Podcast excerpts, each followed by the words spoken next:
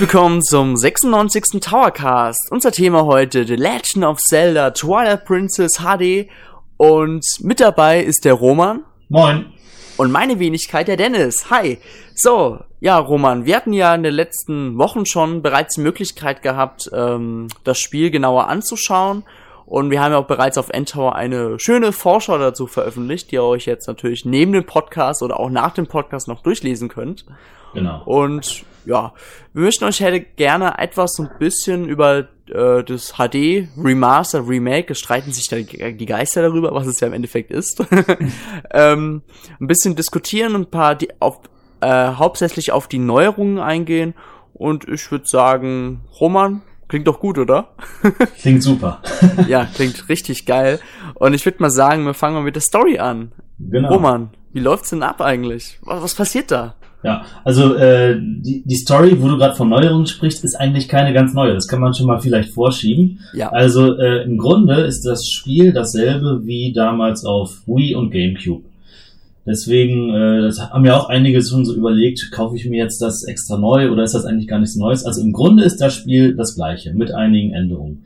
Das heißt, von der Story her äh, wird es vielleicht einigen bekannt vorkommen.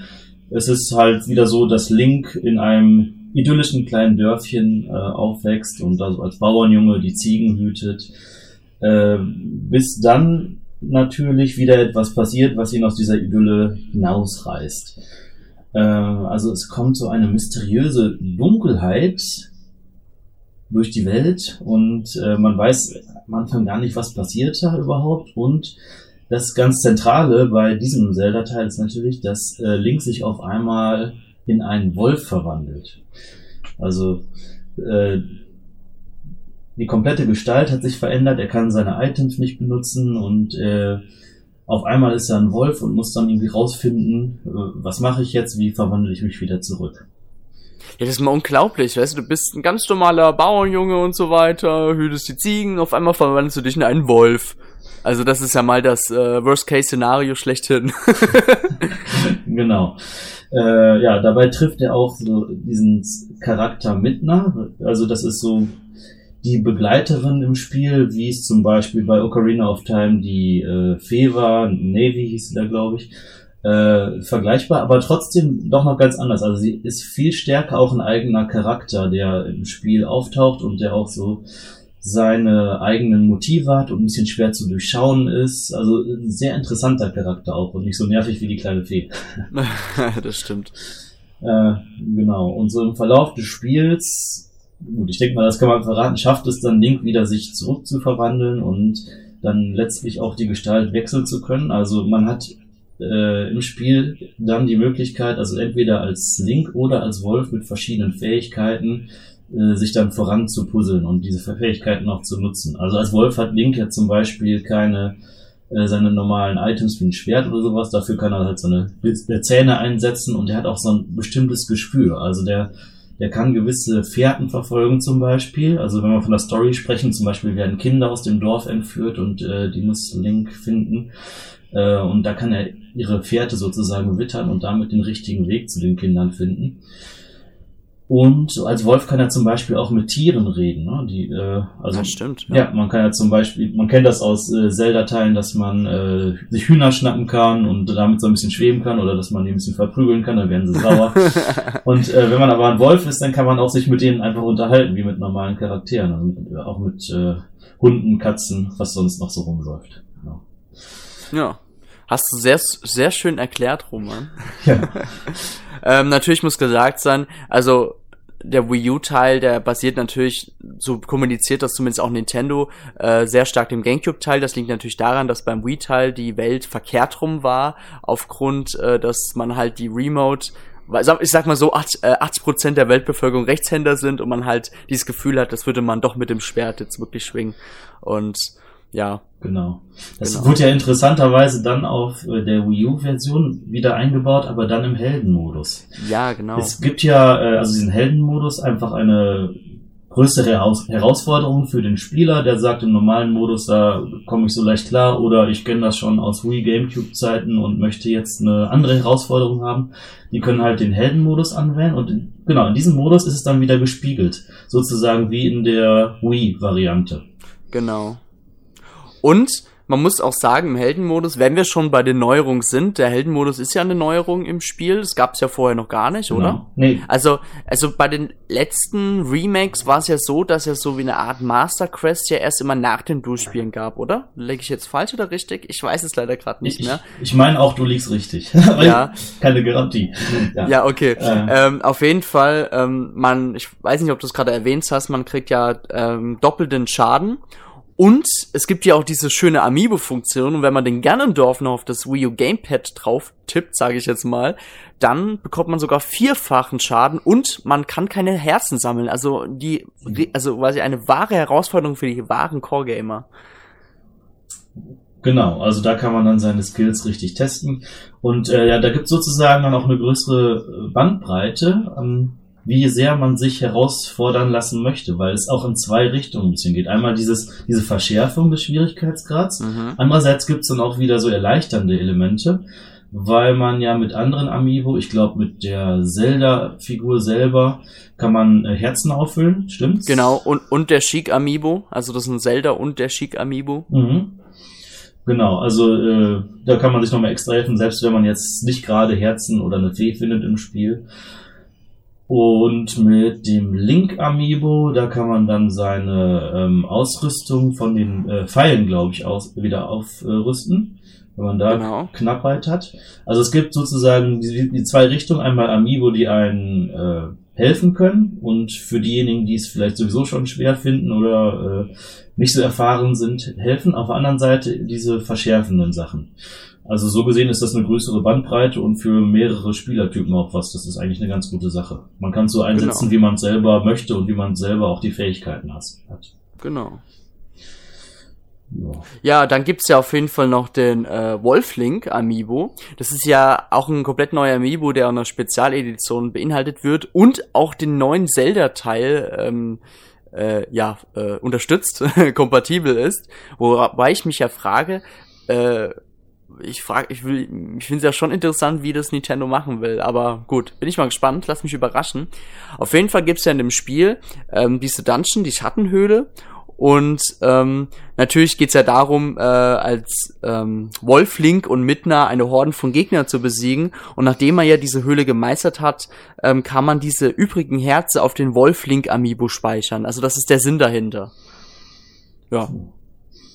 Genau. Also ich konnte es jetzt leider selber noch nicht ausprobieren, aber das äh, hat man ja lesen können. Also sicherlich ein interess interessanter Zusatz. Man kann natürlich sich fragen, ist das jetzt wieder so eine Geldmacherei, dass man sagt, das ist irgendwie so ein tolles Feature, dass man auch noch den Amiibo dazu kaufen muss oder die teure Spezialedition. Aber was man auch auf jeden Fall sagen kann, man kann dieses Spiel auch komplett ohne Amiibo meistern. Ja, klar. Insofern ist das, denke ich, eher ein netter Zusatz als was, wo man jetzt groß meckern muss. Das ist ja bei Nintendo sowieso mal ganz cool. Also natürlich leidet darunter auch die Amiibo-Unterstützung, würde ich jetzt mal sagen, oder auch die Vielfältigkeit. Aber man wird bei Nintendo-Spielen im Endeffekt nie gezwungen, ähm, die Amiibo zu besitzen, weißt du? Mhm. Und ähm, trotzdem würde es mal gut tun, wenn es mal ein Spiel gäbe, was, wo man sagt, ey, deswegen würde ich mir jetzt die Amiibo holen. ja, genau, wenn das ja speziell drauf auf, ausgelegt ist, ne, und dann war ja auch, ja, es gibt jetzt auch solche Ideen, wie so eine Minispielsammlung, wo dann jedes Minispiel durch ein Amiibo freigeschaltet wird, genau. man aber das eigentliche Spiel jetzt nicht groß bezahlen muss. Das sind auch die Ideen. Äh, aber das ist ja eine andere. Genau, das ist ein anderes Thema, genau. ja.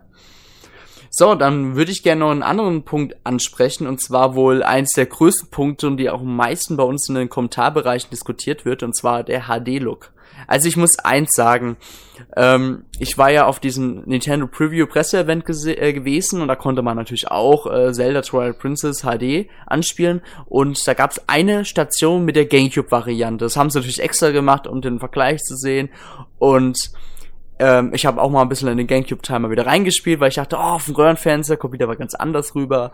Und natürlich war das halt neben diesen HD-Version gestanden Und ich muss wirklich zugeben, wenn man erstmal so richtig den direkten Vergleich sieht, also ich finde, da hat sich auf jeden Fall viel getan. Also da wurden nicht nur irgendwelche vorhandenen Texturen äh, aufpoliert. Also ich habe das Gefühl, da wurden auch manche Texturen nochmal erneuert. Klar, es gibt natürlich ein paar Texturen im Spiel, wo man sich fragt, okay, das hätte ein bisschen schöner sein sollen. Also meine Meinung. Aber ich finde, diese, dieser Titel hat auf jeden Fall den Namen HD verdient. Und ich würde auch verstehen, wenn Fans sagen, okay, ich hole mir jetzt den Teil nochmal und will nochmal spielen, nur weil es jetzt ein HD ist. Weil ich muss zugeben, mir macht das gleich, Anführungszeichen, viel mehr Spaß als die SD-Version, sage ich jetzt mal. Ja, ich, ich finde auch, äh, dass einfach der Titel so ein bisschen jetzt mit der Zeit gegangen ist. Also ähm, wer jetzt sagt, da hat sich kaum was geändert, ich glaube, der hat einfach noch so diese äh, alte Zeit im Kopf, als das Spiel dann vor ungefähr neun Jahren rausgekommen ist. Da gab, waren HD-Fernsehen noch gar nicht verbreitet, die durchschnittlichen Fernsehdiagonalen waren viel kleiner ja. und da wirkte dieses äh, ja alte Bild einfach ganz normal. Heute, das kennen viele, wer jetzt einen riesen Fernseher hat mit einer äh, super Auflösung und dann guckt man so altes Material in geringer Auflösung nochmal drauf, äh, dann fällt einem erst auf, wie matschig die Texturen sind, wie schlecht das aufgelöst ist. Und insofern wurde das schon sehr modernisiert. Und du hast jetzt den direkten Vergleich gesehen, das kann ich mir gut vorstellen, dass das gut aussieht. Ich zum Beispiel habe zu Hause auch glücklicherweise eine riesige Leinwand, wo ich das Spiel als erstes mal drauf ausprobiert habe. Und ich muss auch sagen, das äh, fand ich super. Also das äh, sah überhaupt nicht verpixelt aus oder sowas, hm. sondern äh, sah richtig gut aus. Was man natürlich jetzt verstehen kann, ist zu sagen, ja, im Grunde sieht's ja so aus wie der alte Teil. Also ich meine, ich verstehe auch Leute, die sowas sagen. Also ich verstehe auf jeden Fall Leute, die sagen, deswegen kaufe ich mir das Spiel kein zweites Mal. Denn ja. Es ist ja, wie gesagt, kein anderes Spiel. Und es sieht auch es ist äh, von der Grafik her gut, es macht die äh, gleiche Atmosphäre, es hat äh, jetzt nicht alles komplett über den Haufen geworfen vom Konzept her, sondern es wurde einfach modernisiert. Ja. Also ich muss ja zugeben, klar waren die Veränderungen bei äh, The Legend of Zelda, Corina of Time 3D oder Majora's Mask 3D äh, ein bisschen größer. Natürlich, weil Nintendo 64 Grafik wurde halt noch ein bisschen noch mehr aufpoliert, noch mehr Texturen verändert. Aber im Endeffekt war der Grafikunterschied doch nicht so gewaltig. Und ich finde, es ist dasselbe, finde ich auch bei Twilight Princess HD. Plus, wie du halt schon meintest, das Spiel ist halt noch nicht so alt. Also Klar sind zehn Jahre auch schon ein stolzes Alter, aber die Leute haben das halt noch irgendwie im Kopf drin, besonders weil man sich den Titel immer noch äh, als Select-Reihe für die Wii holen kann. Ja. Ich finde, man darf auch nicht erwarten, dass jetzt auf einmal, äh, weil der Titel nochmal überarbeitet wurde, äh, dass das jetzt der Versuch ist, an die Spitze, an den Grafikthron zu kommen von allen anderen Spielen in der Branche oder von allen anderen Spielen, die es äh, zurzeit auf der Wii U gibt. Ich glaube, das ist einfach nicht der Anspruch, sondern man hat einfach ja. gesagt, wir wollen jetzt dieses Spiel nochmal neu rausbringen für Leute, die das äh, vielleicht früher noch nicht gespielt haben. Inzwischen sind ja auch einige äh, einer ganz neuen Generation da und da wollen wir es einfach so ein bisschen aufpolieren und auf den aktuellen Stand bringen. Deswegen braucht man nicht erwarten, dass das äh, jetzt ein neues Uncharted wird oder ein neues Donkey Kong Country oder so, äh, also für damalige Verhältnisse, sondern was irgendwie jetzt eine Grafikrevolution. Ich glaube, das ist nicht der Anspruch. Ja. Das ist richtig. Ja, also wie man merkt, man kann über die Grafik, besonders jetzt bei diesem Titel, jetzt schon richtig heftig diskutieren und äh, natürlich ging es im Kommentarbereich von Endtower bestimmten News auch schon ziemlich ab, was man natürlich auch mitbekommen und lesen und ja, also ich kann euch, ich, also meiner Seite aus, also jetzt mal Roman ausgeschlossen, ich kann euch sagen, wenn ihr einfach Bock auf den Titel habt, dann holt ihn euch, Mann. Jetzt macht nicht so kompliziert. genau, ich denke auch, da ist diese Grafik auch ein bisschen zweitrangig. Also ich würde mir auch kein Spiel nur wegen der Grafik holen. Ja. Also wir sind, das ist ein Zelda-Spiel. Fast alle von uns kennen Zelda-Spiele und wer Zelda-Spiele liebt, äh, der, der kauft auch das. Und die Leute, die den ursprünglichen Teil schon haben und vielleicht auch nicht damals beim Release, sondern vor gar nicht so langer Zeit durchgespielt haben, dem würde ich auch nicht sagen, kauft jetzt unbedingt nochmal die Neuauflage. So, mhm. Es sei denn, die, die stehen total auf diese Neuerungen. Klar, das ist jedem selbst überlassen. Ja, Aber ich würde nicht sagen, das muss jetzt jeder neu kaufen und am Ende seid ihr enttäuscht. Also seht das einfach als ein Zelda-Spiel, was ihr, wenn ihr es noch nicht gespielt habt, unbedingt holen solltet und es sieht ja. auch anständig aus. Aber nicht irgendwie jetzt, weil es jetzt eine höhere Auflösung äh, hat, kaufe ich es jetzt nochmal. Also da, mit der Erwartung kann man nur enttäuscht werden. Ja. So, dann würde ich sagen, wechseln wir nochmal kurz auf ein anderes Thema. Und zwar ja. nochmal über so kleinere Neuerungen in diesem Spiel. Also äh, bereits, ihr habt ja bestimmt schon auf Endtower dav äh, davon gelesen.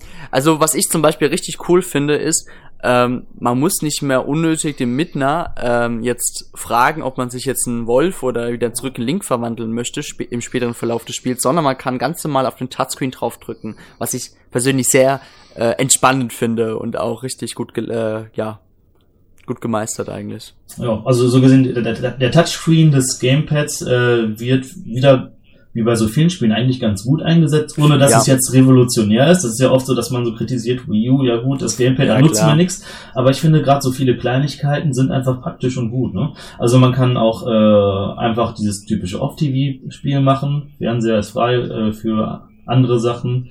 Ja. Äh, für andere Familienmitglieder oder Freunde und dann kann man selber auf dem Gamepad äh, weiterspielen. Man kann da Sachen, Items direkt anwählen, man kann sich eine kleine Karte da einblenden lassen, auch sehr praktisch. Ne?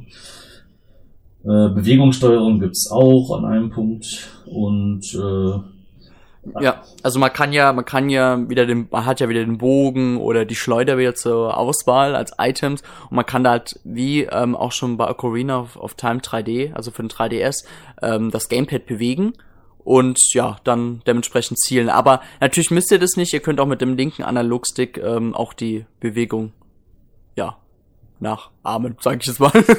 genau, also und wer jetzt überhaupt nicht auf das Gamepad steht, der kann auch den Pro-Controller nehmen.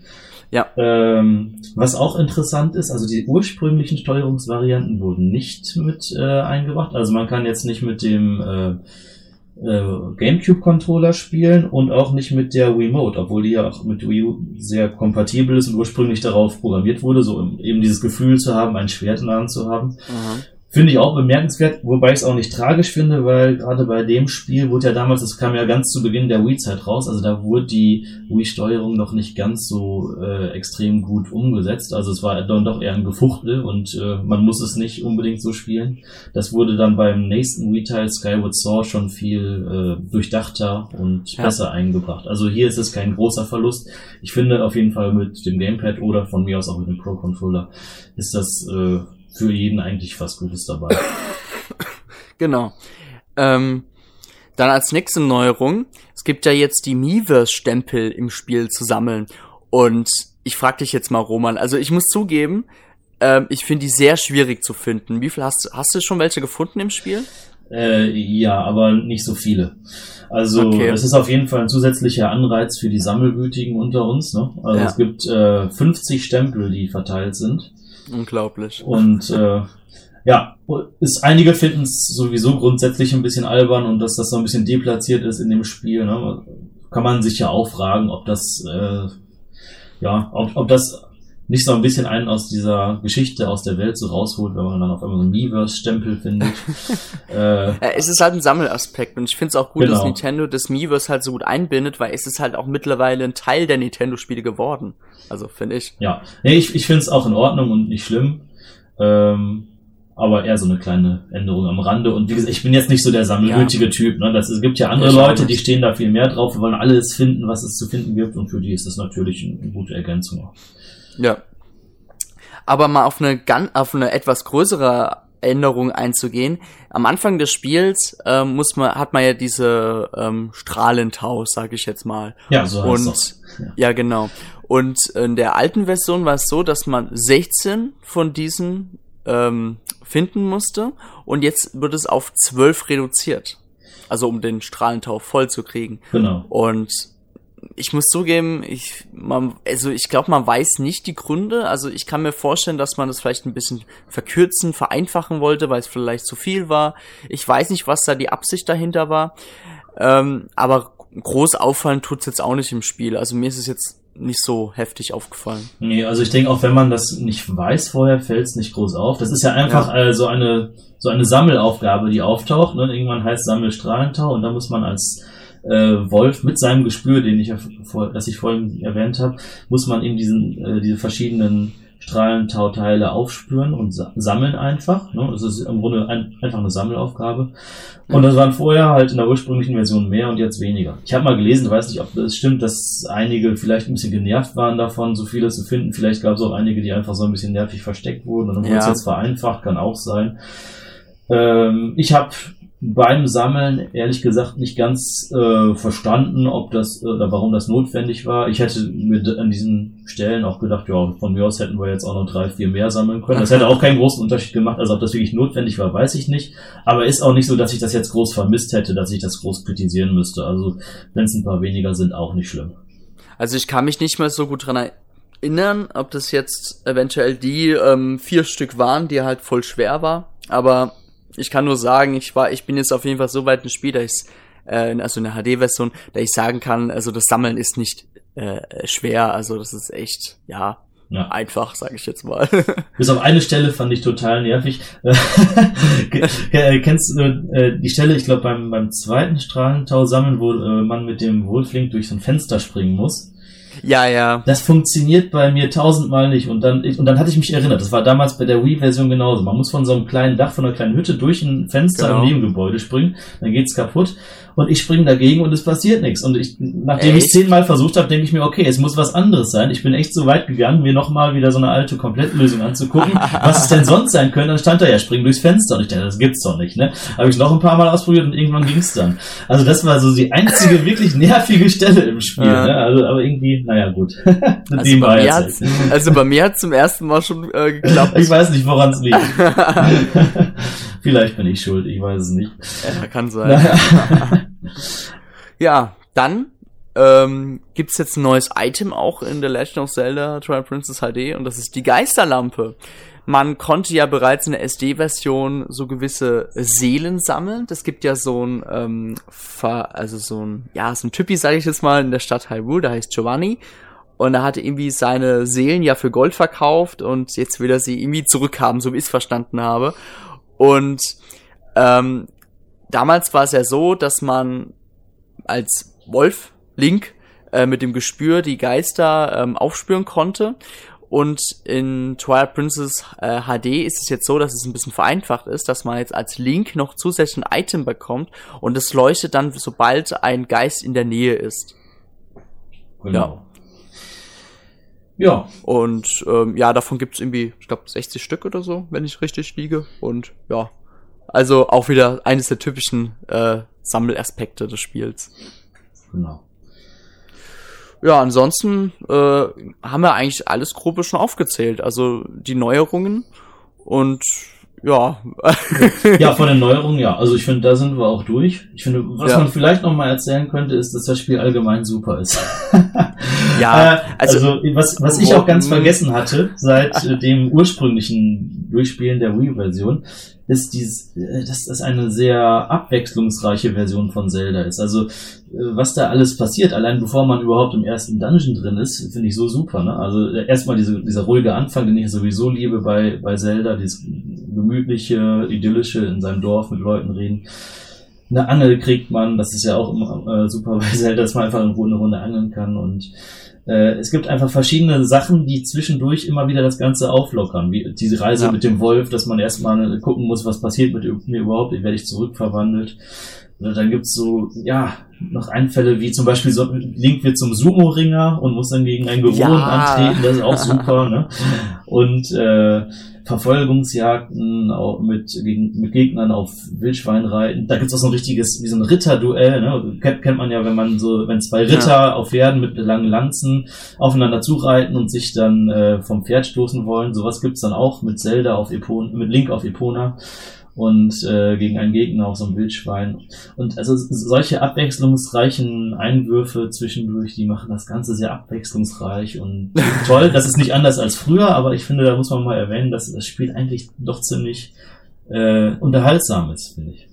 Ja, also ich muss zugeben, ähm, die SD-Version von Twilight Princess ähm, ja, ich habe es auch durchgespielt, mir hat es auch Spaß gemacht. Ich fand, wie du meintest, die Abwechslung richtig cool damals, aber trotzdem war es nicht mein Lieblings-Zelda-Teil. Das liegt einfach, es lag einfach unter anderem auch daran, also ich fand diese Hyrule-Steppe, äh, die fand ich total leer. Also das, da war kein Gegner, so wirklich wenig Gegner. Ich hatte das Gefühl, ich weiß nicht, es war kaum Liebe drin irgendwie, so in dieser Zwischenwelt, sage ich jetzt mal, voll komisch. Also da, da ho hoffe ich mir natürlich im neuesten ähm, Zelda-Teil für die Wii U oder für den X, was auch immer das wird, ähm, viel mehr.